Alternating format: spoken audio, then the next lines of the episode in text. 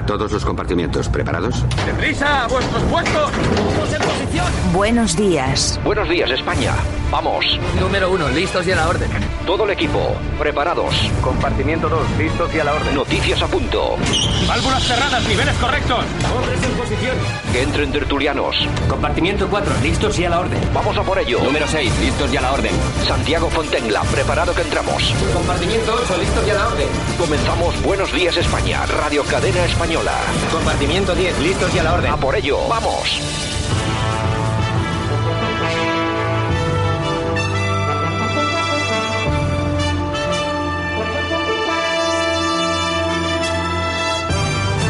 Buenos días España, nuevo día, hoy es día 11 de mayo 2021, aquí estamos, comenzamos de nuevo, malas noticias, 103 fallecidos por COVID, sobre todo después de ver las fiestas que se han montado con esto del fin del estado de alarma. De esto y de mucho más vamos a hablar hoy aquí, en Buenos Días España, durante 60 minutos. Gracias por acompañarnos, gracias por habernos escogido. Vamos con la información que falta, que falta nos hace. Vamos a ello.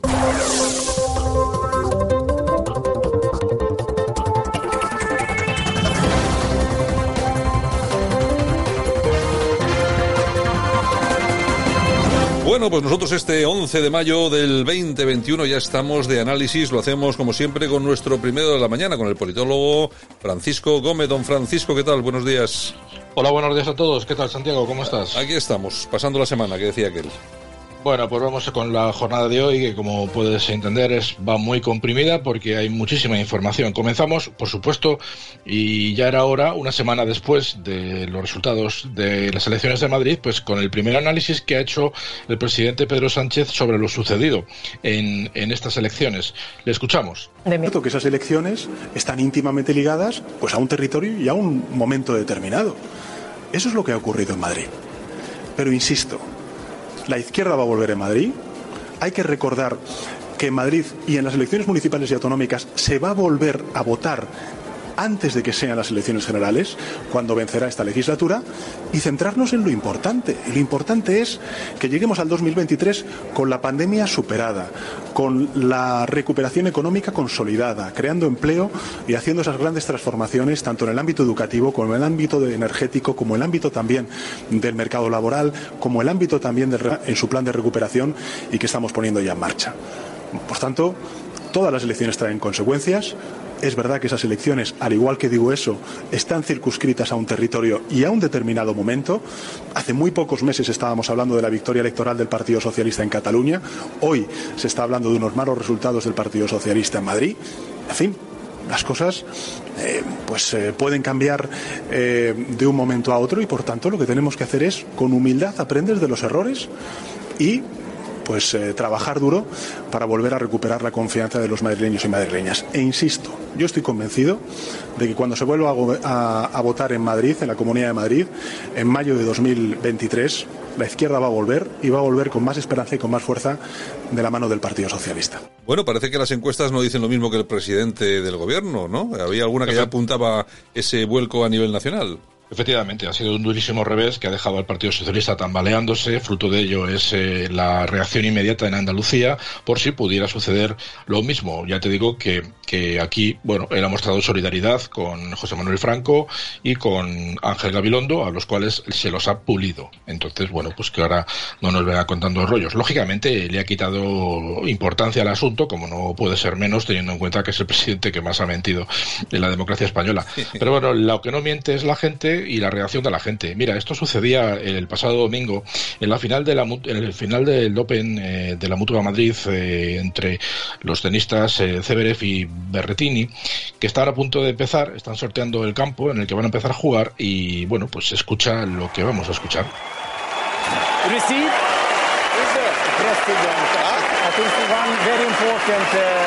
even the government or something. you said what? Receive. Bueno, la señora Ayuso que entra a la cancha como una verdadera estrella del rock. Claro, y una de las estrellas, que es el tenista, pues le pregunta al árbitro que qué está pasando, ¿no? Y le dice, no, no, es que está entrando la gobernadora, bueno, más Sí, o menos en sí, la traducción, sí, sí. eh, la primera responsable política de, de la ciudad de Madrid. Y Bueno, es el que tenista pero se- ¿sabes, sabes cuál es el problema, eh, Francisco? Es que los que a los que le gusta, a los que nos gusta el tenis, es que somos todos unos fachas. Es eso. Evidentemente. Por cierto, este fin de semana ha habido otra vez toros en Madrid, en la, en la cubierta de, de, de Leganés. O sea que, como ves, eh, los fachas estamos, estamos de enhorabuena. Bueno, eh, ¿qué hace mientras tanto Vox? Vox eh, sigue a lo suyo y sigue presentando recursos al Constitucional. Vamos a escuchar a una a la hormiguita Macarena Olona que hay que reconocerle el mérito que tiene. Macarena Olona. Muy buenos días. Eh, muchas gracias por su asistencia y, por su presencia hoy aquí. Comparecemos el Grupo Parlamentario Vox en el Congreso de los Diputados, junto con nuestra vicesecretaria jurídica, doña Marta Castro, para interponer el recurso número 17 de los 52 de Vox ante el Tribunal Constitucional en el periodo de 14 meses que lleva la vigente legislatura. 27 millones de euros es el presupuesto aprobado este año para sufragar el coste del Tribunal Constitucional. Bueno, la señora Macarena Olona. Pues sí, efectivamente, ¿no? Y al final nos preguntamos todos para qué sirven este tipo de tribunales, ¿no? Porque el mismo Tribunal Supremo es el que tiene que estar legislando y el que tiene que estar llevando a cabo el Poder Ejecutivo, cosa que es increíble, ¿no? Yo hace unos días publicaba en un artículo que tenemos un gobierno pues que mete la cabeza por debajo del suelo como las avestruces, ¿no? Y tenemos un gobierno que así lo, lo está demostrando y un presidente que efectivamente así se comporta, ¿no? Y de hecho ya hemos visto que ha tardado, como hemos comentado ahora mismo, una semana en dar las primeras explicaciones sobre lo sucedido en Madrid. Bueno, pues sobre lo que está sucediendo una vez que ha caído el estado de alarma, pues está pasando más o menos lo mismo, ¿no? Bueno, y aquí pues eh, nos podemos encontrar pues que el gobierno ahora y esperando la sentencia del Tribunal Supremo que tiene que, tiene que legislar en este caso dando su opinión sobre el recurso presentado por la Comunidad Autónoma de Canarias, pues eh, Ahora es cuando se, atienden a, la posibilidad de que si el Supremo no dicta sentencia en el sentido que ellos desean, pues entonces es cuando ellos tendrán que plantearse pues eh, legislar en este sentido y, tendrán que ser los malos de la película, pero lo hará por orden del Tribunal Supremo, que es al final lo que lo que están buscando, ¿no? Aquí lo que se ve, bueno, esa es mi opinión, es que eh, por parte de, de, la factoría Redondo lo que se está haciendo es una, un cambio de estrategia, ¿no? Al final lo importante es que se ha, caído el estado de alarma a partir del 9 de mayo, también han pasado las elecciones de Madrid eh, unos días antes, y lo que se pretende vender sencillamente es que la legislatura comienza ahora. Eh, si te das cuenta, todos el presidente y algunos ministros se presentan ante las cámaras sonrientes, dando la sensación de, que todo va bien, de que la situación, gracias a la vacunación y gracias al plan de resiliencia, al plan de reconstrucción, pues eh, esto está prácticamente superado y, pues bueno, pues dejan eh, en la cuneta, pues a los más de ciento y pico mil muertos, 120 mil, 130 mil, ya hablaban las peores cifras de fallecidos por la pandemia y los cerca de 6 millones de parados, ¿no? Bueno, pues al final hay que reconocer que es una estrategia. Ayer mismo dijimos que, o comentamos un tuit de Carmen Calvo en el que decía que tenemos que empezar a pensar en las empresas y en los y en los y en el empleo, mejor dicho, y hoy, por ejemplo, la ministra Yolanda Díez la de Trabajo, o mejor dicho, en la, en la mañana de ayer, hacía más o menos lo mismo, ¿no? Decía que la legislatura empieza ahora, ¿no? Los cambios empiezan ahora. Bueno, pues hay que recordarle a esta, a esta buena mujer que no es así, que no es así, sencillamente porque el gobierno, el gobierno lleva ya cerca de año y medio y por lo tanto, pues todo lo que nos están contando no se atiende a razones. Y prueba de que no se atiende a razones es la reacción, la reacción de la gente. Hemos visto hace un momentito cómo aplaudían a Isabel Díaz Ayuso cuando llegaba a, bueno, pues a, una final, la final del, Open de tenis de Madrid, y ahora vamos a escuchar cómo la gente reacciona cuando llegaba el ministro Marlasca a, a Valladolid a, a, llevar a cabo un acto, un acto público. Así le escucha, así le recibían.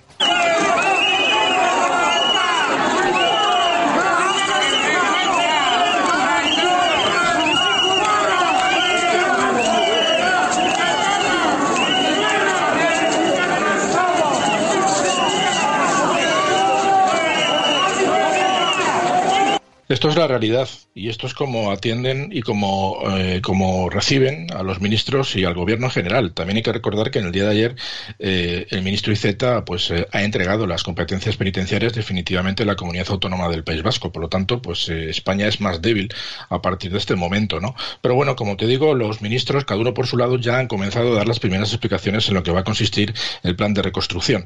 Y la primera que ha salido es la ministra Montero. La ministra Montero pues ya nos ha pegado el primer susto y bueno, pues lo que ha venido a decir es que el gobierno abre la puerta a eliminar los tipos reducidos del IVA, lo cual pues eh, sería una malísima noticia. A mí la sensación que me da es que esto es fuego de artificio, bueno, para que prestemos atención a esta noticia mientras van a seguir incrementando de una forma desmesurada los, los eh, impuestos indirectos, que es al final donde ellos creen que más se puede sacar. Y por otro lado, la ministra de Trabajo hacía lo propio. La ministra de Trabajo que, como te digo, pues eh, comentaba que la legislatura, bajo su punto de vista, comienza ahora, ¿no? Y bueno, pues hay, que recordar que no, que no, que la legislatura empezó el 13 de enero de 2020 y que el presidente Sánchez fue cuando presidió el primer Consejo de Ministros, en la que estaba, por cierto, ella, ¿no? O sea, que, no nos vende, que no nos venda milongas, pero bueno, aún así vamos a escuchar a la ministra Yolanda Díaz. Bueno, estamos eh, desde el Gobierno eh, ilusionados, ilusionadas con más fortaleza que nunca. Créanme que el presidente y yo misma estamos más unidos que nunca.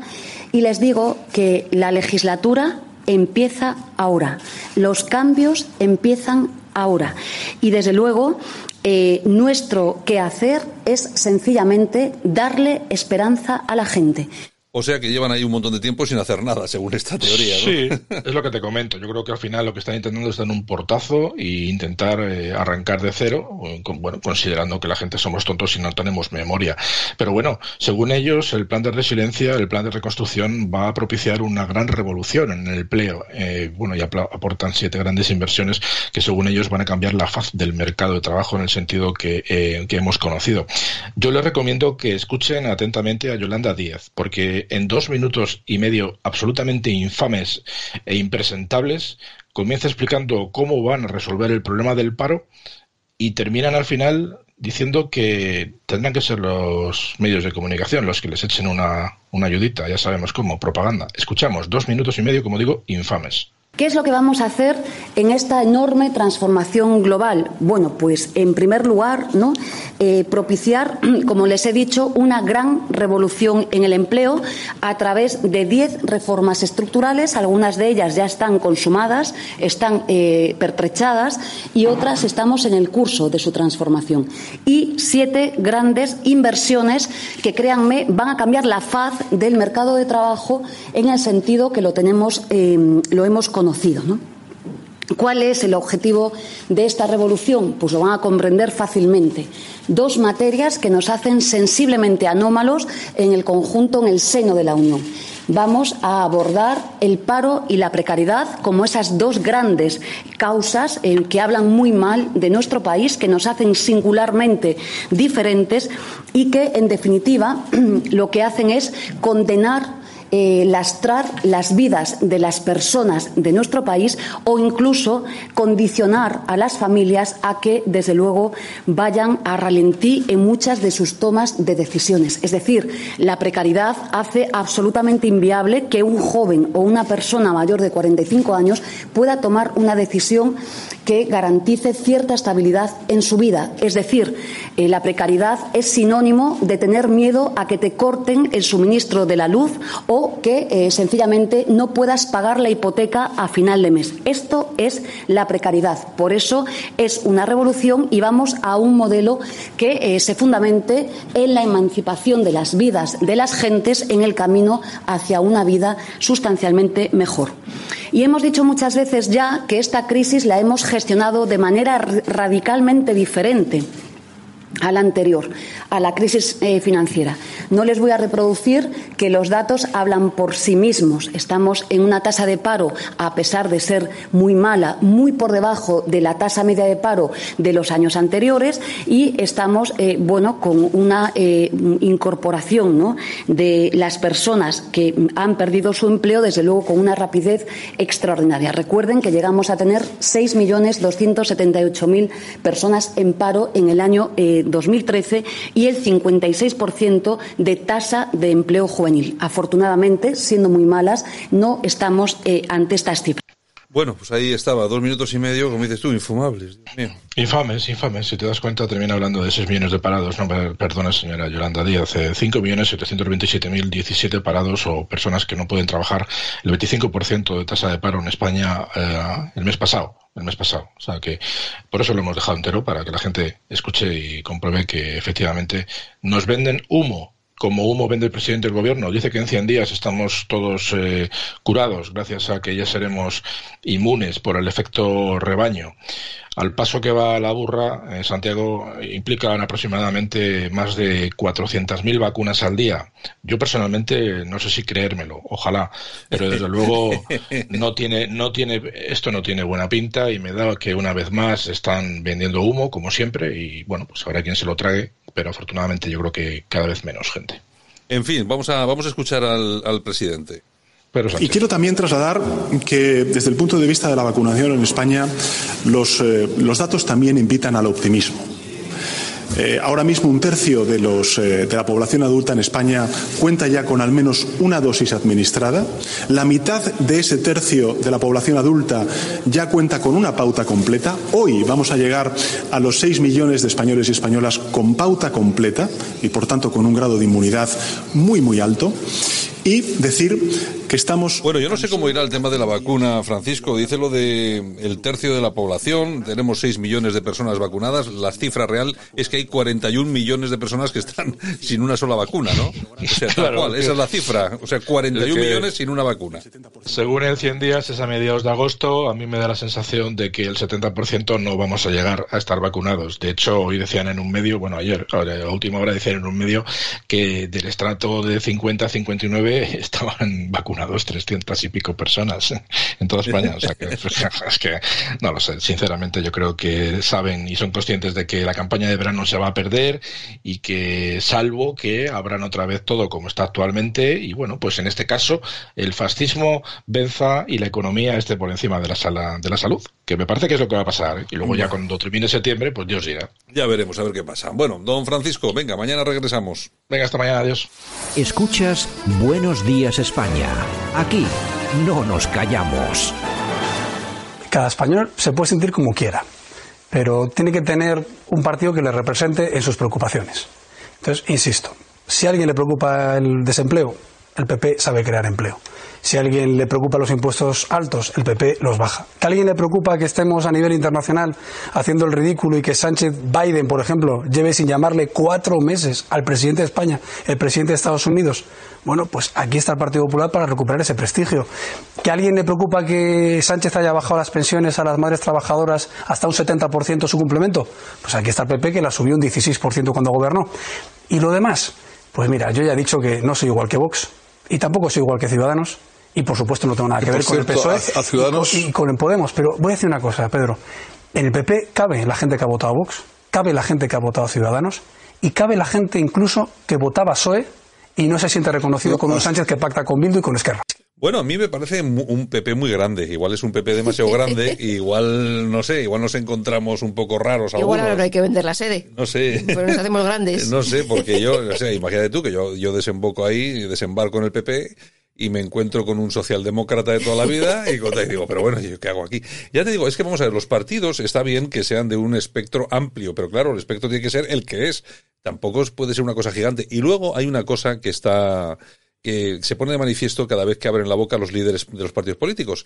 Es eh, eh, hablar de Vox. Nosotros somos diferentes a Vox, ¿vale? Si ya lo sabemos. El, problema es que igual no deberíamos eh, de hablar sobre ese tema, sino incidir más en lo que os parecéis, que no que en lo que os, os diferenciáis. Y en Vox, pues también deberían hacer lo mismo y hablar de eso. En vez de tanta derechita cobarde, pues empezar a hablar de las cosas que os unen a unos y otros, porque hay una cosa que está muy clara. A Sánchez se le echa las próximas elecciones siempre y cuando os vaya bien a vosotros, a los dos, al PP y a Vox. Porque si a uno le va bien y al otro le va mal, no llegáis. O sea que a ver si os ponéis las pilas porque si no esto no va a funcionar. ¿Cómo hemos cambiado? Buenos días España. ¿Cómo, hemos cambiado? ¿Por qué hemos cambiado? La política, digo, en ah, general. bueno, bueno. bueno.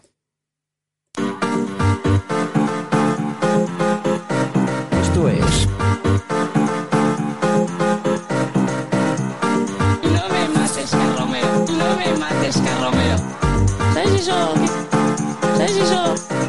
En Radio Cadena Española no nos cansamos. No nos cansamos de madrugar. No nos cansamos de contar la actualidad. No nos cansamos de decir las cosas claras. En fin, que no nos cansamos de tocar los temas más importantes. No nos cansamos. ¿Sabes eso? Que más vale lo malo conocido que lo bueno por conocer. Pues eso. Eso es. No me mates, Carromero. Este Este es el ministerio de todas las mujeres, de todas las mujeres. Cuánta invitada hoy, ¿no? El, programa hoy te has pasado, hoy te has pasado, Javier. Hoy nos has metido a Fanjul, nos has metido a la... A la El día 15 tenemos aquí congreso del PP de, de Vizcaya. ¿La van, a, van a- van a dejar hablar a Fanjul? No sé ni si Oye, aparecerá. Vamos a hacer, vamos a hacer, vamos a poner en Twitter, eh, vamos a poner, vamos a poner un tweet. Eh, porque hable en el Congreso del PP de Vizcaya, vea Fanjul. Que no, que no, no. Y, que, y que no se prepare el discurso. Te digo yo que no aparece. Es increíble. Bueno, vamos a ver, mira, yo que, vamos, la única diputada por Vizcaya del PP debería hablar en el Congreso de Vizcaya. Yo creo, yo creo que es lo suyo. Además, podría, podría eh, redimirse un poquito si se prepara el discurso. Si no bebe antes de dar el discurso y si se lo prepara un poquito y lo escribe. Yo creo que estaría bien, ¿no? Sí, que la aconsejen sus amigos. Bueno, ¿qué tenemos? Ay, señor. Bueno, en ABC nos cuentan que Miguel Ángel eh, Fernández, alcalde de Pontevedra, vivió 22 años en una casa sin licencia de ocupación. Aquí el alcalde nacionalista se la construyó en 1998 y dice que Tal se le cual. olvidó. Tal vez se le olvidó la... Se le olvidó. Que digo yo que si en 22 años todos los que han construido casas en Pontevedra se les hubiese olvidado la licencia de, Sí, ya te digo. de construcción de ocupación, pues imagínate, ¿no? ¿Qué más? En fin, bueno, y nuevas denuncias de acoso, felaciones y explotación sexual en centros de menores en Mallorca. ¿Qué me dices? Sí, señor. Y el gobierno de izquierdas, eh, Balear, ha concluido que estos centros funcionan correctamente y que no hay ninguna responsabilidad política en el escándalo de las 16 niñas eh, que ya sufrieron abuso. 16 niñas Y que han- siguen los- las denuncias, ¿eh? Exactamente, 16 niñas que sufrieron abusos, pero claro, hay que recordar de cuál es el gobierno en Baleares del, del cual dependen estas chicas, que es de la izquierda. Oye, cuando les toca a ellos, aquí no se investiga absolutamente Nada, nada. nada. O sea, y aquí no estamos hablando ya de lo de los seres, que ya era grave, gravísimo, ¿eh? porque robaron el dinero de los trabajadores para gastárselos en prostitutas y en cocaína, sino que estamos hablando de niñas que están en los centros de acogida y que son explotadas sexualmente Efectivamente. y que dependen de ellos. Es que no dependen de nadie más. Depende del gobierno de Baleares, que es de la izquierda, PSOE, Podemos. Pues dicen que aquí no pasa nada. ¿Qué más? Bueno, el español comienza el juicio contra César Román, el rey del cachopo, cachopo. por eh, la muerte de su novia, Heidi Paz. Se enfrenta a 15 años de cárcel y, y Román dice que, bueno, que habrá sorpresas. Bueno, no, no va a haber ninguna sorpresa. Vamos a ver, te han pillado y te han pillado. Yo, la, la- la cuestión es esa. Yo, hombre, yo conozco a Con el César- palique que tiene igual, eh, Sí, igual se camela a todos. Yo conozco a César Román desde hace muchos años y, hombre, es un vendehumos, pero en esta ocasión mucho humo no va a vender, entre otras cosas porque la cosa está bastante clara, ¿no? No eh, encontraron a, su, a la chica en una maleta que él había transportado. Bueno, vamos a ver, le piden 15 años. Piden- Vamos a ver, yo pensaba que iban a ser muchos más. Yo también, yo también. Yo no entiendo en un crimen de ese tipo que se Mm. pidan solo 15 años. En fin, bueno, es lo que es lo que hay. Y vamos a ver cuál es el precio justo, cómo se vende el voto, cómo utiliza nuestro dinero el Ministerio de... Pues mira, hoy tenemos a Irene Montero que gastó 134.820 euros en los actos del 8M de este año, a pesar de la crisis y la pandemia. Así están los actos del 8M. Dinerito de todos para pagar los votos de la izquierda. Así está. ¿Qué más mucho dinero. Bueno, el Independiente, el gobierno transferirá inmigración, el ingreso mínimo vital y cercanías al País Vasco antes de fin de año. Bueno. Por, eh, ayer estuvo Iceta por aquí ya Sí, con el tema de, entregando con- prisiones. con el tema de las prisiones. Dentro de poco, pues bueno, pues eh, cuando entremos a tomar un- una cañita con un pincho de tortilla a un bar, pues podremos eh, juntarnos con algún etarra que está disfrutando de, de algún de algún beneficio eh, penitenciario. Y así es como funciona esto. Va a pasar exactamente lo mismo que ha pasado en Cataluña con los golpistas del proceso. Pues bueno, que los hemos visto en la calle inmediatamente, es decir, de tener unas grandes penas por lo que habían hecho, pues a estar en la calle, pues casi, casi, casi, pues de forma, no vamos a decir inmediata, pero prácticamente. Y además estos eh, con delitos de sangre. Bueno, y estos además con delitos de sangre, ¿eh? que no tiene. Aquello ya es malo, esto imagínate que es bastante Exactamente, la tribuna del País Vasco.com. El nuevo manifiesto de centenares de militares franceses donde se asegura que se está gestando una guerra civil en su país, lo han firmado más de un millón de franceses ya. Bueno, pues eso, eh, ya lo tratamos aquí, en este programa, lo tratamos con Debbie Rodríguez, y además yo creo que fuimos los primeros Sí. en, en hablar de- del tema de esa famosa carta, y bueno, y ahora se sabe, es que claro, ese tipo de informaciones no, no llegan. Y entonces bueno, ahora sabemos que lo han firmado casi un, Un millón, millón. de franceses. Es decir, tú fíjate el apoyo que tienen. Hombre, pero vamos a ver, también hay que ser sinceros. ¿Cuántos votos tiene el Frente Nacional de Marine Le Pen? Tiene muchos millones. Claro. Por lo tanto, es normal que haya tantos, eh, tantos millones de personas que lo Que han votado. firmen. Es como si aquí lo hiciera Vox. Pues sería normal que lo firmaran un millón de personas porque ellos les votan tres millones y pico. Bueno, Por ejemplo. pues, por ejemplo. ¿no? Bueno, 20 minutos. Detectan nuevas reacciones nucleares en Chernóbil. No podemos descartar una nueva posibilidad de accidente. Oye, lo, que me 35 quedaba. años ya de... Hombre, es que eso al final, yo no sé si estaba bien hecho, si estaba hecho en plan chapucilla, no lo sé, no lo sé, pero bueno, eh, cuanto más lejos de allí mejor. Mejor, mejor. Bueno, la razón, según encuesta de NC Report, Casado da el sorpaso a Sánchez y podría gobernar en España. Vox se consolida como tercera posición, Podemos continúa en caída libre y más Madrid que sube. Bueno, yo, yo no sé si más Madrid va a ocupar el espacio de, ¿De PSOE? de- no, de Podemos, porque Podemos está desapareciendo. Sí. Y luego ya veremos a ver qué es lo que pasa con Vox y no sé, a mí me creo que ha sido demasiado rápido ese, esa subida del Partido Popular, hombre, arrastrados por el tema de Madrid. Ya, vemos, ya veremos si es real, porque lo tenemos que comprobar de aquí, en, eh, de aquí a las próximas elecciones en muchas encuestas. Bueno, y el gobierno que dice que apoyará si alguna comunidad autónoma le pide, tras el estado de alarma, ayuda. Pues ya veremos. Sí, bueno, ahora, ya veremos ahora. si. ¿Qué más? Bueno, el bar copia a vuelos y hoteles y cambiará precios en función de demanda. O sea, un café no va a costar lo mismo un lunes que un sábado o un domingo. Bueno, eh, vamos a ver, ya prácticamente se han, eh, se han, han subido los algunos precios en Sí, algunos sí. locales y a un Ujú. 50% que te están Sí, cobrando por poder utilizarlo, por el tema de los horarios. Vamos a ver, si a los hosteleros les obligas a cerrar un montón de horas, etcétera, etcétera, etcétera, no tener unos aforos como tal, pues al final lo que tienen que hacer es subir los precios. ¿Y quiénes son los que pagan? Nosotros. Eso a Sánchez Los le da de igual. siempre, pagamos los de siempre. Bueno, Voz Populi. 950 guardias civiles temen su expulsión de Galicia. Feijóo debe dar explicaciones, ha asegurado este colectivo. Ya sabemos que el Parlamento gallego ha aprobado, gracias a la abstención del Partido Popular, una propuesta para pedir la transferencia de las competencias de tráfico. ¿Y quién asumirá el control de carreteras? Pues la unidad de policía adscrita a Galicia. Bueno, pues el tema es el siguiente, que aquí cuando se critica al PP de Galicia es por algo.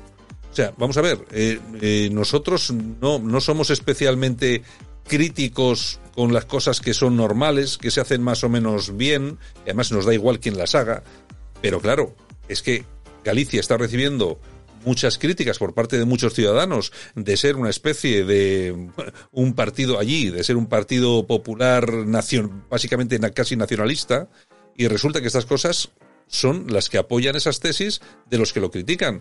Querer sacar la Guardia Civil, eso solamente lo hace el PNV en el País Vasco o lo hacen los separatistas en Navarra. Eso solamente lo hacen estos, o sea, que lo haga el PP le pone en una situación muy difícil. Efectivamente. Luego queréis ganar elecciones, yo así creo que no se hace, pero bueno. En fin, y la OMS que cataloga ya la variante india como una preocupación mundial. Nada, no, no iba a pasar nada. Simón, aquí nada, va a haber uno o Todos dos. a la calle. Uno o dos casos, decía Simón. Que no pasa nada. ¿Se acuerdan, eh? Uno o dos casos. Aquí no va a ser. Uno, uno o dos casos. Probésimo. Toñijas, nos vamos a las toñijas. Vamos a ver, vamos a dar, Javier, unas oñejitas, por favor, a alguien. A Miguel Ríos. Hombre, hombre, Miguel Ríos. Miguel Ríos, ¿qué ha hecho? Ha vez? dicho, ¿Qué ha no veo a un obrero votando a Pepeo Vox. Es como un sin Dios. Bueno, eh, yo no veo, yo no, vamos a ver. Yo lo que- votando a la izquierda tampoco yo- les veo. No, yo lo que sí veo es a un, a un millonario como tú votando a la izquierda. ¿Qué digo. hace un millonario como tú votando a la izquierda? Ya repartes tu dinerito, tú todo lo que ganas. eh, ya me gustaría saber eh, exactamente este lo que hace con su dinero, a qué lo dedica, etcétera, etcétera. Vamos a ver, aquí cada uno votará a lo que le dé la gana. Y desde luego, los obreros, que son, y ahora mismo son los que ganamos mil euros, mil quinientos euros, la gente de la calle normal, que vamos eh, a piececito, no tenemos vuestros coches ni vuestras posibilidades, votamos con toda seguridad a aquellos que pueden crear trabajo, no a aquellos que nos dais una paguita de 400 euros. Esa es la gran diferencia entre un obrero que piensa un poquito y un millonario como tú que piensa lo justo. Eso es lo que es. En fin, Efectivamente. Y aplausos. ¿a quién? para Rafa Nadal. ¿Qué ha hecho Rafa Nadal esta Pues vez? mira, le escribió un chaval diciéndole que tenía a su abuela de 95 años con un principio de Alzheimer y que es Mm. súper fan de Rafa Nadal y que uno de sus deseos era, pues bueno, que no quería que se le fuese la memoria Sin conocerlo. Exactamente. Y fue, le conoció, se hizo la foto con ella Ah, y sí, estuvo ¿no? con ella. O sea que la señora súper súper agradecida. Súper encantada. Bueno, pero eso lo hace Nadal, no os preocupéis. La izquierda lo criticará por juntarse con, con una persona de no sé qué o viajar. Algo le sacarán al pobre Seguramente. Nadal, algo le sacarán.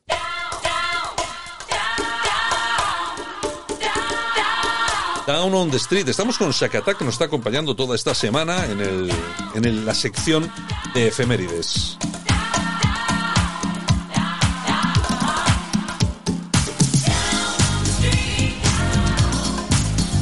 Bueno, Yolanda, ¿qué tenemos en esas efemérides? Bueno, pues mira, tal día como hoy del año 1924 se crea en Alemania la Mercedes-Benz.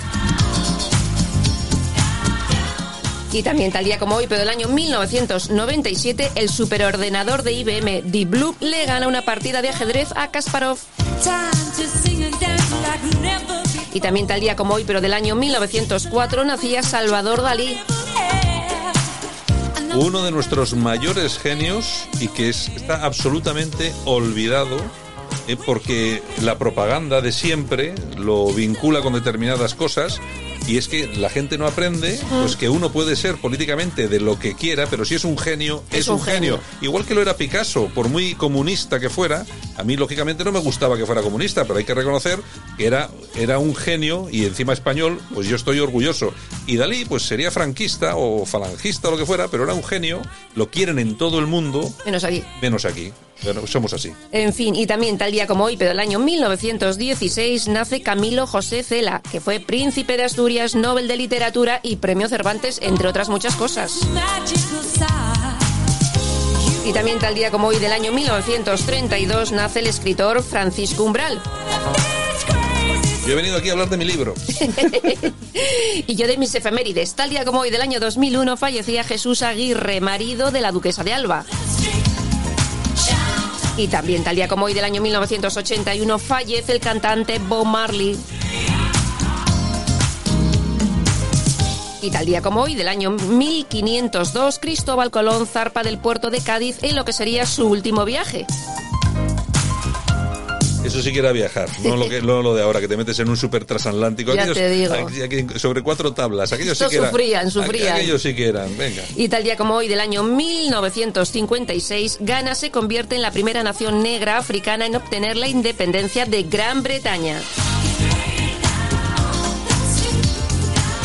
Bueno, pues nosotros volvemos dentro de unos minutitos para hablar del corazón. corazón, corazón. Vale, A ver pues qué hasta es- ahora. A ver qué es lo que tenemos hoy. Venga, continuamos con más información aquí en Buenos Días España. Escuchas Buenos Días España. Aquí no nos callamos. Y nosotros se nos vamos esta mañana hasta tierras catalanas. Allí tenemos a nuestra amiga y compañera Hanan Serrou. Hanan, ¿qué tal? Buenos días. Hola, buenos días a todos. Bueno, ¿qué tal por Cataluña? ¿Todo bien? Bueno, pues eh, la dinámica de siempre. Estamos eh, en pausa gracias a la maravillosa gestión de, de los políticos que tenemos aquí. Bueno, Así oye, que, oye, igual, os, igual os llega algo del influjo de Ayuso, igual llega algo de Madrid a Cataluña, nunca se sabe. ojalá, ojalá. La verdad es que, como muchos oyentes saben, yo pertenezco al Partido Popular y, y estoy enormemente contenta y, no podía ser de otra forma orgullosa de- del éxito de, Ayuso y, y que ha demostrado la, la capacidad de lo que es la buena gestión y, eh, y que la política es razón y corazón y saber llegar al ciudadano. Por lo tanto, eh, enormemente feliz por la perspectiva de futuro que tiene Madrid y que esperemos que, que aquí de alguna forma se tome algún ejemplo o tomen nota. Bueno, no sé, eh, eh, no sé si el Partido Popular de Cataluña lo hará, me imagino que sí, los demás no, desde luego, porque están ahora mismo en situación de shock con lo que ha ocurrido en Madrid, pero bueno, de todas formas, el éxito, el éxito del PP en Madrid eh, ha tenido una importancia, en, en ese éxito, una importancia decisiva, sobre todo la capacidad para captar eh, el voto, además el voto de todo tipo, Hanan. Sí, eh, lo importante, la lección más importante para mí que, que nos da al conjunto de, de- del país es que Ayuso ha llegado al votante tradicional, al votante joven y a aquel vo- voto que se considera inmigrante, pero que es un ciudadano español y que como tal apela a la buena gestión, a, la calidad de servicio y vocación de, de servicio público que debe tener un, un líder político, ¿no? Por lo tanto, yo creo que hay much- muchas cosas que aprender de la lección que nos ha dado eh, estas elecciones en la Comunidad de Madrid y una importante es que al final la perspectiva es que el voto eh, cuando se mete en la urna no tiene nombre, apellido ni nacionalidad, tiene la misma validez y que el reto del, político es eh, hacer partícipe de ese proyecto común, ¿no? Por lo tanto, estoy enormemente feliz que haya habido una participación importante y que se haya reflejado en las urnas y sobre todo ante un discurso que no es segregador, que no es victimista, que apela a la responsabilidad individual de cada uno hacia su país y a la responsabilidad de el deber hacia el ciudadano y la buena gestión que es lo que pide el, el ciudadano de a pie, ¿no? El compromiso de un político que se compromete a gestionar y servir al, al público. Eh, Hanan, bueno, tú que eres una, como se dice habitualmente, entre comillas, una españolaza, porque tú te sientes muy española, lógicamente, además lo eres, pero bueno, eres de origen marroquí. ¿Y qué te, qué te ha parecido la utilización que ha hecho Podemos del famoso mantero? Eh, una, una persona que precisamente ha puesto en valor ir eh, justo eh, contra los, eh, los propios eh, pequeños empresarios, los pequeños comercios, que ven como precisamente aquel eh, que representa a quienes andan todo el día trapicheando con imitaciones, etcétera, etcétera, etcétera, se les ha puesto ahí para que dirija o para que forme parte del gobierno, menos mal que no lo ha sido, de, de su propia comunidad. Pues es la el, viejos clichés, política rancia, eh, con falta de respeto a la inteligencia del ciudadano, en este caso del, del votante, ¿no? Y a más a más eh, de una forma muy clasista y eh, diría casi casi racista. Es lo mismo, ponemos un perfil como han puesto de, un ciudadano que ha sido un, mantero a la a la foto folclórica de poner un hijab. Eso ya no sirve. La, la realidad eh, y la, necesidad social eh, apela a, un discurso mucho más serio, más responsable. La política que tiene que ser el reflejo de la diversidad social y su sensibilidad, ¿no? Por lo tanto, era de esperar el fracaso. Hoy en día no se trata de conseguir votos porque tengas una foto de cartel más folclórica, sino se trata de haber trabajado de tener un, un proyecto y, y, el, si hay un voto que se define como inmigrante por tener unos nombres no tradicionalmente españoles, eso no, no, es, eh, no, no se va a captar porque se victimice o se segregue, sino porque se, se le trate en, igualdad de condiciones. Hemos fijémonos en, el, en, la campaña de Ayuso, no, no ha habido segregación por colectivo, no ha habido eh, el PP no hace campañas en, en mezquitas o sino que trabaja para el conjunto de la ciudadanía dentro de un marco común de responsabilidad que por lo tanto cuando uno ejerce su derecho al voto es porque se siente un ciudadano implicado y que eh, eh, es la culminación de un proceso migratorio de llegar a ser un ciudadano uh, más, ¿no? Y ese cliché de tener un mantero en, en las listas, apelar a una a un, a un discurso de victimistas y el racismo, eso es faltar a la inteligencia y al respeto del ciudadano, eh, ofender a, a los españoles porque seremos muchas cosas, pero evidentemente y muy lejos no somos para nada racistas, ni, ni mucho menos, y nuestra historia, nuestro currículum no, lo, así lo avala. Bueno, de todas formas hay que recordar, bueno, todo esto que estás diciendo, que es cierto, pero hay que recordar, por ejemplo, uno de los ejemplos más importantes que hemos tenido en los últimos años, que ha sido el de Trump, que obtuvo muchísimos votos eh, de eh, americanos, ciudadanos americanos, que eran de origen inmigrante. Claro, es que hemos de utilizar el sentido común. Eh, si existe esa idea del inmigrante que va a otro país para mejorar sus condiciones de vida, para encontrar un proyecto de futuro, es el primer interesado en que haya una fuerza que gobierne ese país responsable y que apela a, la sensatez, a que le transmita seguridad. Por lo tanto, eh, se aferrará a aquello que le dé más seguridad, ¿no? No aquello que le reconoce, que le victimice, no aquel partido que eh, basa su existencia en sentirse como el portavoz de un colectivo, sino mm, se va a, implicar, se va a sentir identificado con aquel que, que haga avanzar su, eh, su país que ha elegido para vivir y que le garantice un futuro. Y en este caso eh, es así, la realidad eh, así lo está demostrando. Quien está diseñando un proyecto de futuro de país actualmente en España es el Partido Popular.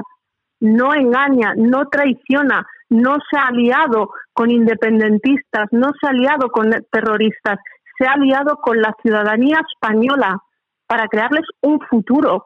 Y ahí hemos de estar todos. Y evidentemente aquellos ciudadanos de origen foráneo ese es su futuro, ese es su proyecto. Bueno, eh, hay que tener en cuenta, y es, otra cosa de, lo, que estamos hablando esta mañana, otra cosa que es cierta. Yo, por ejemplo, veo eh, latinoamericanos, ¿no? Llegan a España eh, muchísimos latinoamericanos, llegan, por, por ejemplo, muchos venezolanos por cuestiones lógicas, huyendo, de, huyendo del país. Bueno, son, son personas, en su inmensa mayoría, que se integran muy rápidamente, eh, seguramente que tiene mucho que ver que tenemos el mismo idioma, eh, incluso en el tipo de religión, pues más o menos es la misma, y luego es gente que viene, que viene a trabajar básicamente y mm, que tiene ideas conservadoras. O sea, es decir, que eh, yo veo, por ejemplo, el, el, otro día en las celebraciones de, de Ayuso, de la victoria de tal, había banderas de, banderas de Colombia, banderas de Venezuela. Yo creo que hay, no sé si me equivoco o no, Hanan, sobre todo desde tu punto de vista, que de esto seguramente que sabes más que yo, pero eh, hay dos formas de llegar a un país. No me refiero solo a España, a cualquier país, porque estamos hablando de Estados Unidos, ¿no? Eh, hay, eh, dos formas de llegar. Una es llegar por llegar y otra es para aportar y para hacerse una vida en ese país. Yo creo que ahí está la diferencia, ¿no? Evidentemente, ahí está la clave. Yo siempre apelo a, la, a que hagamos la comparativa. No es lo mismo eh, la trayectoria migratoria que llegaba en los años 80, 90, que la inmigración se implicaba, hablando de, la, norte de África, que la, eh, la, inmigración o la presión migratoria que se está utilizando en la actualidad, que no hay un proyecto migratorio, no hay un proyecto de vida y no hay unos objetivos de implicarse, ¿no? Eso es el factor fundamental. Por lo tanto, proyecto de vida migratorio con ah, ambición de implicarse, de, de, asentarse y, llegar al estatus de ciudadano, y otra cosa es esa presión migratoria que evidentemente es debido a la mala gestión y que impide que, eh, haya un proceso de integración y de implicación, ¿no? Eso, es, eso es lo que más marca la, la diferencia, ¿no?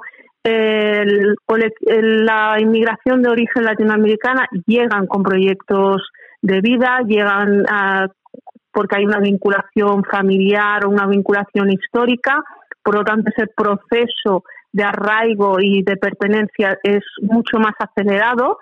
Y por otro lado, la inmigración del norte de, de África subsahariana eh, está totalmente condicionada al mercado laboral y evidentemente cuando uno tiene un lugar donde eh, llegar, un proyecto laboral que le permite arraigarse, no es lo mismo que estos flujos que vemos que llegan en Canarias, en, en Italia, por ejemplo, en la isla de Lampedusa, son mm, cuestiones totalmente diferentes. Una cosa es un proceso migratorio con un proyecto de vida y otra cosa es la presión humana que ejercen sobre Europa y que se tiene que gestionar de, de otra forma con más responsabilidad. Oye, Hanan, última pregunta, vamos acabando. En esa presión migratoria, lógicamente, tiene mucho, desde Marruecos en esta, en este caso, tiene mucho que ver la Casa Real marroquí. Yo no, yo no sé si, si te apetece hablar, hablar de eso. Yo creo que es bastante responsable el rey de Marruecos de todo lo que pasa con la presión migratoria, ¿no? Mira, Aquí yo hago la diferencia. Una cosa es la, Casa Real y otra cosa es el gobierno. Tiene un poder importante y por eso el Ministerio del Interior, el Ministerio de Defensa depende directamente de la Casa Real y hasta hace poco pues podríamos decir que las relaciones eh, la Casa Real con España pues eran mm, muy positivas o diría pues un estatus privilegiado desgraciadamente se han ido enturbiando con los últimos coletazos que hemos estado sufriendo en España con, con el socialismo y el comunismo de, de, Podemos, que han ido enturbiando estas relaciones. Y por otro lado, hay, a, nivel macro de geopolítica, pues eh, esa presión, ¿no? Esa, utiliza, España está en el medio, eh, Marruecos presiona, eh, Argelia presiona, para eh, que Europa invierta, ¿no? Y a más a más ahora se siente mucho más reforzada su posición teniendo alianzas con Estados Unidos, con, Israel. Por lo tanto, eh, eh, está creciendo su figura y, hace, y necesitamos reconocerla, reconocer esa fuerza que tiene, pero manteniendo alianzas. Y eso pasa por un diálogo mucho más real e igualitario, algo que actualmente pues eh, si hemos de tener en cuenta, pues el presidente Pedro Sánchez no ha ido, no ha tenido visita oficial con el monarca eh, a la. Bueno, pues ya iremos viendo porque eso sí que es un tema interesante e importante, porque ahí sí que podemos tener problemas. Nosotros, yo siempre lo digo, que si tenemos algún día algún problema no va a ser ni con Portugal ni con, ni con Francia, será con Marruecos, porque la cosa cada día está un poco más tensa. En fin, ya veremos. A ver. Marruecos puede ser un gran aliado económico, geopolítico, a nivel de seguridad, pero necesitamos tener un marco de relación mucho más estable, más seguro y más igualitario. Eh, esto lo ha desestabilizado la, actual política de, sobre todo la influencia de la política comunista de, Podemos y así ha quedado reflejado y, nos encontramos en la tesitura actual. Bueno, Haram, pues dicho y hecho, la semana que viene regresamos y hablamos un poco más de, de otros temas de interés, ¿de acuerdo? Bueno, de acuerdo. Venga, un abrazo muy fuerte. Un abrazo. Escuchas Buenos Días España. Aquí no nos callamos. Y nosotros vamos a hablar algo de lo de lo que duele al bolsillo, que es el dinerito, como siempre, y lo vamos a hacer con nuestra compañera Almudena Gómez de Cecilia. Almudena, ¿qué tal? Buenos días.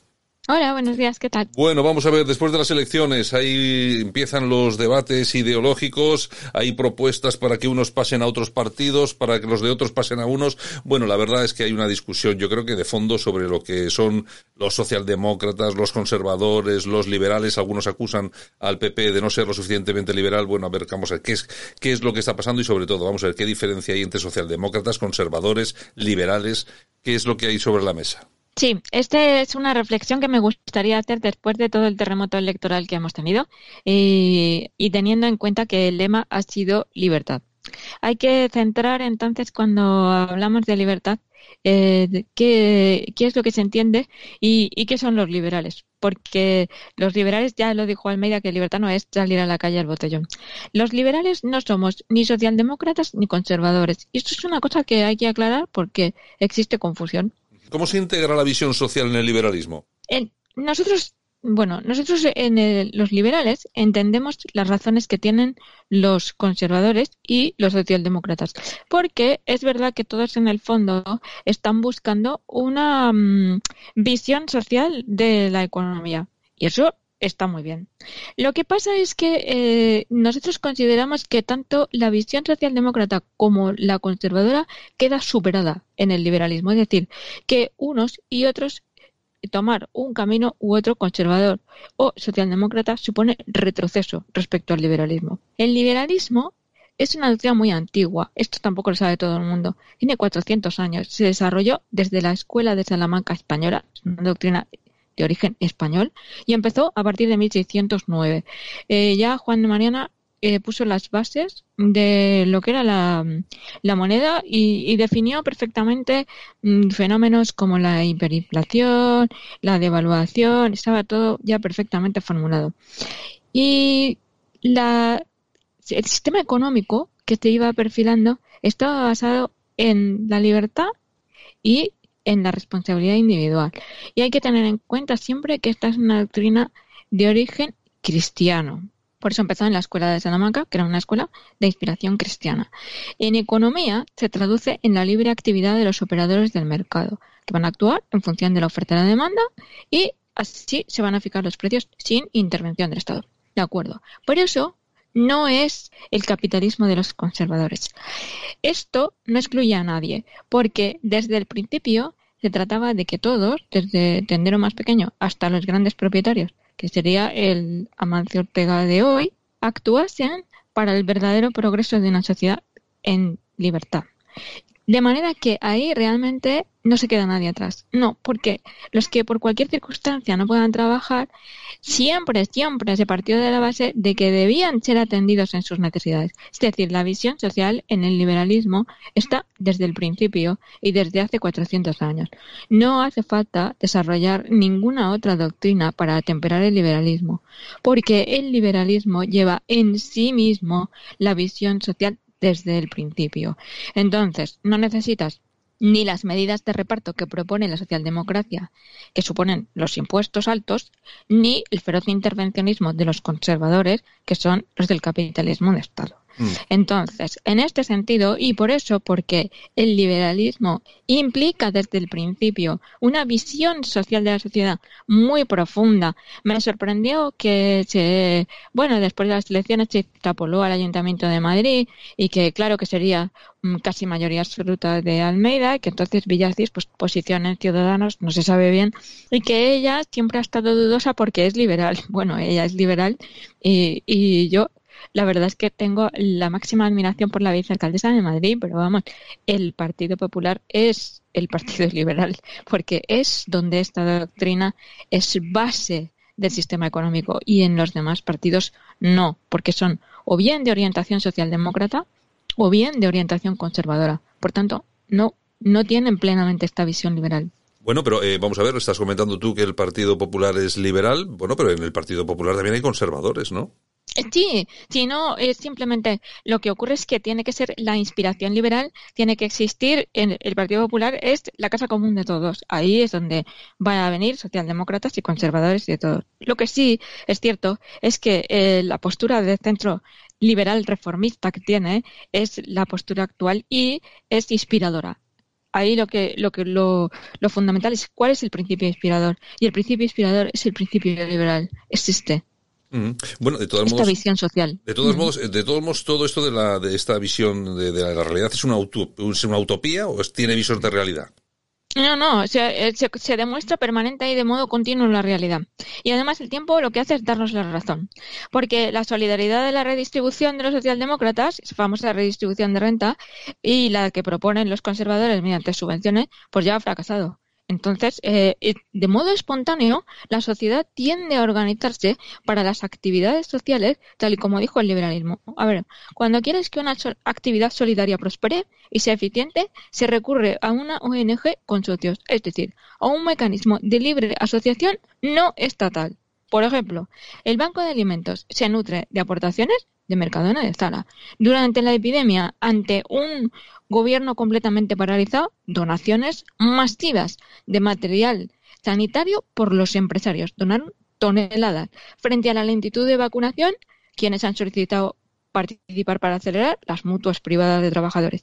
Entonces, ante la evidencia de que este sistema liberal es el único que es viable y que es eficiente, por eso se ha acuñado el término colaboración público-privada, porque esa es la primera señal de rendición de los socialdemócratas. Y yo espero que ya los próximos en caer sean los conservadores de la subvención y los aranceles. Mm. Estos también tendrán que claudicar ante la libertad. Bueno, pues eh, eso es toda una visión. Yo de todas formas, no, fíjate que no comparto en que ahora mismo el Partido Popular sea la casa común de los liberales, porque no sé, por lo menos no lo era hasta hace bien poco. Y, hombre, que también se lo quiera rogar eh, Ciudadanos al 100% tampoco me parece, no sé, lícito, ¿no? Yo creo que eso está muy repartido. No sé yo si ponerle unas siglas, Almudena. no, no tiene siglas. Simplemente es el, partido en el que estos principios liberales inspiradores han tenido mayor acogida. Y, y la demostración ha sido que el lema ha sido socialismo, comunismo o libertad. Ahí tienes la base inspiradora que hay en el Partido Popular ahora mismo. Bueno, por lo menos en el Partido Popular de Madrid, por lo menos, no sé. Bueno, en fin, bueno, Almudena, pues nada, pues muchas gracias y nada, aquí queda tu reflexión que imagino que le vendrá bien a más de uno, ¿de acuerdo? Muchas gracias. Muchas gracias. Escuchas Buenos Días España. Aquí no nos callamos.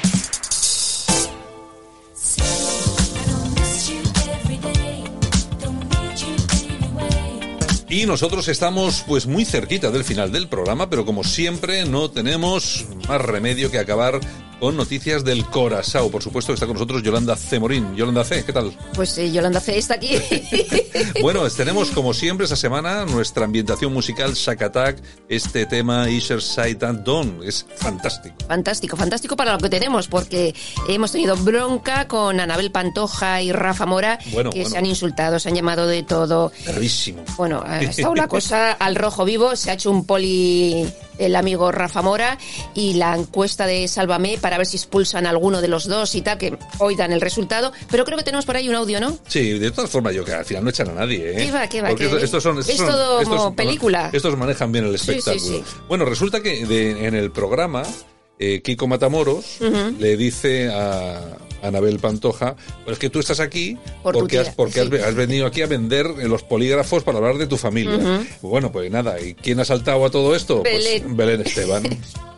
Hombre, que digas tú que Anabel Pantoja habla de su familia, No, no, tiene cojones. lo que no- lo tiene que- cojones no, que tú no, digas no, no, eso. no. Tiene No sí, desvirtúes sí, no desvirtúes tú. No lo desvirtúes tú. Porque Desvirtúes sí, tú. más vale que nos callemos. Desvirtúes tú. Más vale que nos callemos No que lo aquí ha habido muchos tú. polígrafos. Que ha habido muchos, que ha habido muchos polígrafos. Cuidado. ¿Y? ¿Y? Cuidado, ¿qué? Ay. Bueno, no me digáis que el salseo este no, no es, es que es muy Es entretenido. divertido, es divertido. Es Pero oye, es verdad, quien más habla es el que más se tiene que Sí. callar. Porque sí, Anabel Pantoja está ahí por su tía, el otro por eh, ser amigo de Kiko. Y él, fíjate que no ha hablado de sus hijos Ya te digo. y de todo Bueno, Dios. de to- A mí hay mucha gente que me dice, pero tú Santiago y tal, que siempre estás hablando de política, no sé qué, pero tú cómo ves estos programas? Digo, yo, yo veo todos. Es que a mí el salseo me gusta mí mucho. también, a mí y, también. y además me entretiene, porque el- eh, aquí hay dos cosas que se pueden hacer. Ver series, que, eh, como Eso hace el, como el ex vicepresidente, que yo las veo también, sí, sí. Y, ver salseo. Porque esto te pasas aquí media horita, una horita, viendo a estos guerrear y, se- y no te olvidas de lo que, o sea, no te acuerdas de lo peor que nos está cayendo. Así que, bueno, sirve Yo, me, para yo me eso. enganché en la pandemia. O sea, en la pandemia dices, ¿qué hago? Pues ya te aburrías de todo. Digo, pues voy a ver el salseo. Y el salseo, pues. Bueno, pues tú fíjate, tú fíjate quién viene a hablar aquí, Kiko Matamoros, que no ha hecho, ¿qué no habrá hecho este en Ujú. Sálvame? Ya te ¿Qué digo. no habrá hecho este en Sálvame para decirle a la otra que no hable de su familia? Sí, es que son En así, fin. son así. Bueno, y se ha muerto el hermano de María del Monte, uno de los hermanos, Ah. Juan Carlos eh, De Tejado, COVID, de COVID, de COVID. Y el año pasado también se murió otro. O sea, ya van dos por Dos COVID. dos hermanos por COVID. seguidos, sí. Este eh, que se ha muerto es el padre de Antonio Tejado, Ah. el ex de Chayo. Sí, sí, sí, sí. Exactamente, sí, pues sí. su padre es el que ha fallecido. Bueno, pues nada, pero lo sentimos mucho, mandamos un mensaje con mucho cariño. Exactamente. Bueno, y Ortega Cano, que dice que, bueno, que ahora con Antonio David, que no tiene nada en contra de él, oye, que no se lleva mal. Y vamos a ver, eh, no se lleva mal. Hace años en una televisión le llamó maltratador. Sí. A su mujer por aquel entonces, Rocío Jurado, la denunció y la pedía mil millones de pesetas. Sí. Y Es resulta que- que, ahora sí, se llevan bien y es- estuvo incluso en su boda con, con María. Aldón. Yo, yo lo que no entiendo es eso, ¿no? Que dices, no, es que yo con este hombre, pues no tengo, no, no, me- no tengo nada malo. Vamos a ver, mientras tú estabas casado con la jurado, este tío le pedía a la jurado mil millones en aquellos em- tiempos. Una, de- una querella, una denuncia de mil millones de pesetas. Y él le llamó maltratador. Y tú llamaste por teléfono un día a un programa y le dijiste que era un maltratador, porque tú lo sabías. Y ahora estáis en otra, en otra jugada. Aquí lo que, eh, lo que hay en esta, en esta familia Es un acojono porque el otro debe Hombre, saber muchas cosas. Así este, de claro. Este, bueno, ya lo ha dicho el Kiko Jiménez, este debe tener grabaciones hasta, Claro. hasta yo que sé de qué. Claro, y ahora es amigo del diablo para que no hablen otras cosas. Bueno, eh, maestro, que, Que no. con, con los toros muy bien, pero te los dejaste allí, porque aquí para aquí no los has traído. Ya sabes, Algo parecido ya, le ha dicho Carlota Car- Corredera. ya sabes, ya sabes que, a qué me refiero. Ay, señor. Bueno, y Bárbara Rey que ha vuelto a ingresar. ah, otra vez. Otra vez ha ingresado en el hospital de Marbella por problemillas del COVID. Ya sabes que hace poco Mm, sí, estuvo sí, ingresada, sí. pues otra vez hasta Hombre, si hay personas que tienen el COVID, lo superan, pero Mm. luego las secuelas son bastante fastidiosas. Así es. Y Mila Jiménez, que parece que va mejorando poquito a poco en su tratamiento y ha salido a comer con amigos y con su hermano. Y bueno, ya veremos, a ver, ya Yo veremos. le he visto que estaba por ahí paseando con, con sus hermanos y, Y tal. con Belén Ro, que se va muy bien. Que por cierto, a Belén Ro la ponen a parir en Supervivientes porque es la única que defiende a Rocío Carrasco. Y todos a de huello contra ella. Claro, bueno, es que- Belén Ro, que es íntima amiga de, Car- de Rocío Carrasco. Exactamente. También es íntima amiga de Kiko, Ujú. de Kiko el de Sálvame. O sea, tiene, tiene muy buenas relaciones. Entonces, claro, sabe de primera mano todo, Claro. lo, todo lo que pasa ahí y toda la información que hay ahí. Y claro, Y no la se- callan. Y se va al programa y no se calla. Y luego encima hay que soportar a la Olga esta, Mm, que yo, vamos otra. a ver, yo no quiero, no quiero tal, pero es que vamos, ya repugna un poco, ¿eh? Es que se está haciendo una docuserie, pero Vamos, por vamos. toda la face. Por favor, por favor, señora, que Qué está, horror, ya qué horror. está- Expulsión, expulsión, expulsión. Bueno, Yolanda, venga, Olga Moreno, expulsión. nos vamos esta mañana. Vale, un besito. Y nosotros que también nos vamos, muchas gracias por escucharnos. Un saludo súper cordial de todas las personas que hicieron posible este programa hoy y también de nuestro técnico aquí, Javier Muñoz, y por supuesto, este que os habla, Santiago Fontela. Mañana regresamos aquí a Buenos Días España con más información y más opinión durante 60 minutos. Gracias por escucharnos. Hasta mañana. Un abrazo. Chao.